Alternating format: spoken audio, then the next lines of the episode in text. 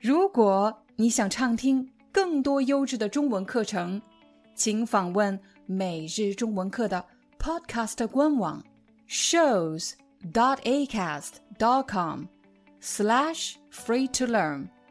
我们的付费会员通道为您提供无广告干扰的高质量收听体验，想听多少就听多少。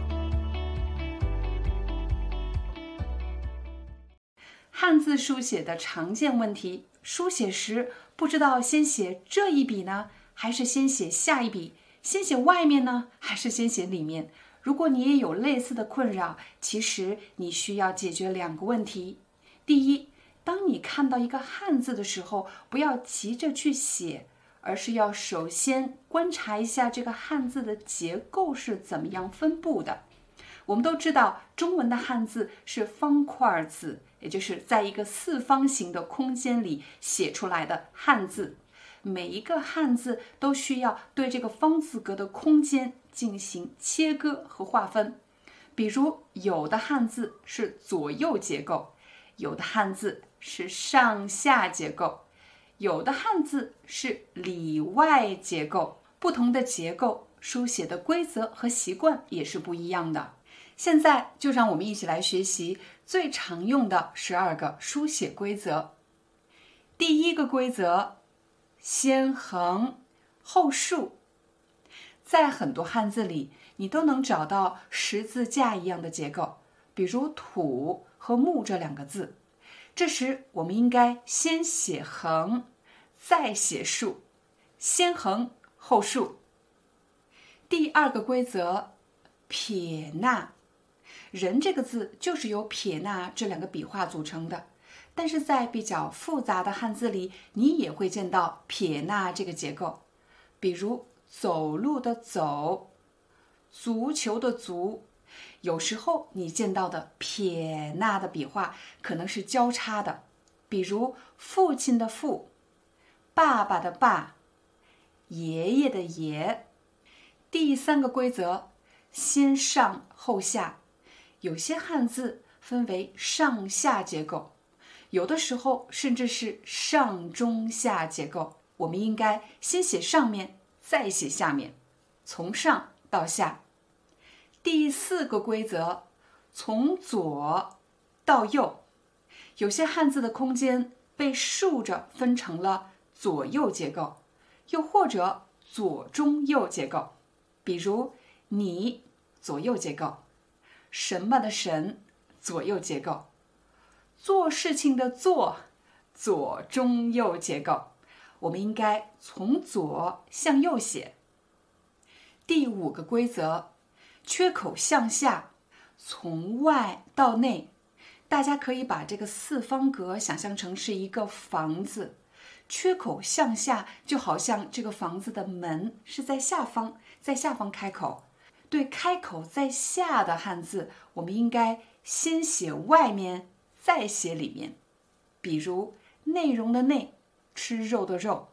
下一个规则，请大家把这个正方形的空间想象成一个房子，缺口向上，就好像房子的门在上方。比如大山的山是上面开口的，我们先写里面，再写外面。竖，竖折。竖，但是有些汉字既不是上面开口，也不是下面开口，而是一个封闭的、分为里外结构的汉字。像这种结构，我们要先写外面，再写里面。但是请记得，最后封口，就好像一个房子，我们要让这个人进去之后才能关门，而不能先关门。关了门，人还怎么进去呢？比如回家的回，竖竖折，不要关门，再写里面，竖竖折横，最后关门横。还有一类汉字的缺口不在上面，也不在下面，而是在右边。比如医生的医，巨大的巨，小区的区。它的开口在右边，这种汉字要先写上面的横，再写里面，最后写竖折。还有一类汉字，它的中间就好像有一个中间线一样，把左右两边分开了。这种汉字我们要先写中间，再写两边。比如“小”这个字，第九个规则，对于右上包围的汉字，应该先写外面，再写里面。比如“刀”这个字，我们要先写外面横折钩，最后写里面撇。如果这个半包围的结构不是在右边，而是在左边呢？道理还是一样的，我们要先写外面，再写里面。刚才你看到的两个半包围的结构，一个是右上角半包围，还有一个是左上角半包围。但如果这个半包围的结构是在左下角，我们就要先写里面，再写外面。比如“远”这个字。相信学习了今天的十二个规则，下次你在学汉字或者写汉字的时候，一定会更加的关注汉字的结构，因为结构将决定着你先写外面还是先写里面。希望今天的中文课对你有帮助，我们下节课见。Hi, I'm your Chinese teacher Liao Dan. Thank you so much for listening to 每日中文课。If you're looking for more lessons, please visit our podcaster website.